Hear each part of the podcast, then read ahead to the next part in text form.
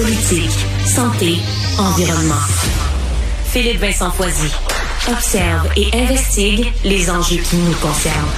Justement, est-ce qu'il va falloir faire la danse de la pluie au cours des prochains jours pour espérer qu'il pleuve, notamment en Abitibi? Patrick de Bellefeuille, notre bien-aimé présentateur météo chez Météo Média, est avec nous. Salut Patrick. Bonjour. Bon, de quoi ont l'air les prochains jours euh, au niveau de la météo? Bon, alors, on va pour, pour, pour comprendre les prochains jours, il faut parler un petit peu des derniers jours. C'est-à-dire que là, on s'est retrouvé dans une situation où le courant a formé un grand creux. Et ce grand creux-là, ben nous, on est dedans. Ce qui fait qu'on s'est ramassé avec des températures froides, des Mm. nuages qui tournent en rond, pas nécessairement des grandes quantités de pluie, quoique dans l'Est. En hein, Gaspésie, euh, ils ont Ouais, goûté.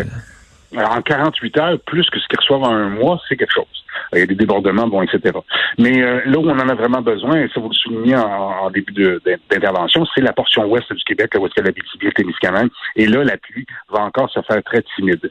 Euh, ce espèce de creux dépressionnaire-là qui nous a... En fait, on appelle ça en une goutte froide. Pourquoi? Parce que ça a un peu la forme d'une goutte. Et euh, c'est de l'air froid qui est emprisonné là-dedans et des nuages. C'est là-dedans qu'on s'est retrouvé. Là, il y a un déblocage qui va se faire tranquillement samedi, donc demain, et on va pouvoir bénéficier d'un dimanche merveilleux.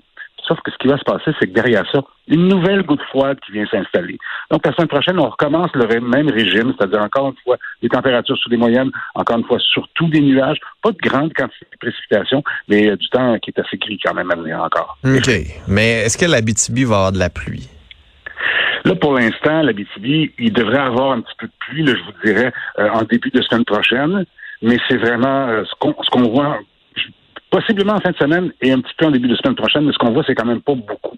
Euh, imaginez euh, tout ce qui est tombé en Gaspésie, tout ce qui est tombé dans l'Est du Québec, et il y a encore pas beaucoup, mais il y a encore quelques feux qui ont résisté à tout ceci dans l'Est, euh, particulièrement euh, à l'intérieur de la Côte-Nord. Donc, ça en prendrait vraiment, vraiment pas mal pour euh, aider le travail des sapeurs-pompiers sur la portion ouest du Québec. Bon, puis j'avais une question. Il y, a, plusieurs personnes qui m'ont envoyé ça. Là, El Niño, l'été va-t-il être chaud? L'été va-t-il être froid? On est où là dans ce qui nous attend pour, pour l'été puis les prochains mois?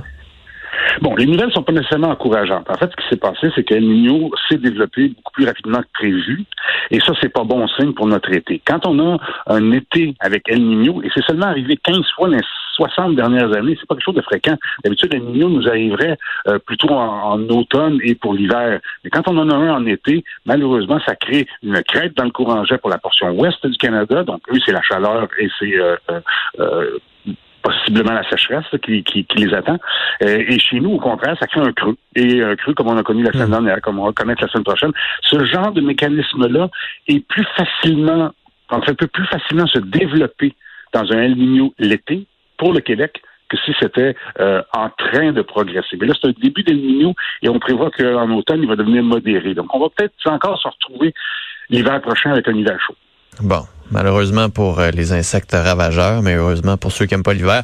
Patrick de Bellefeuille, toujours un plaisir de te parler. On se reparle très bientôt. Là. Bonne journée, merci. Salut.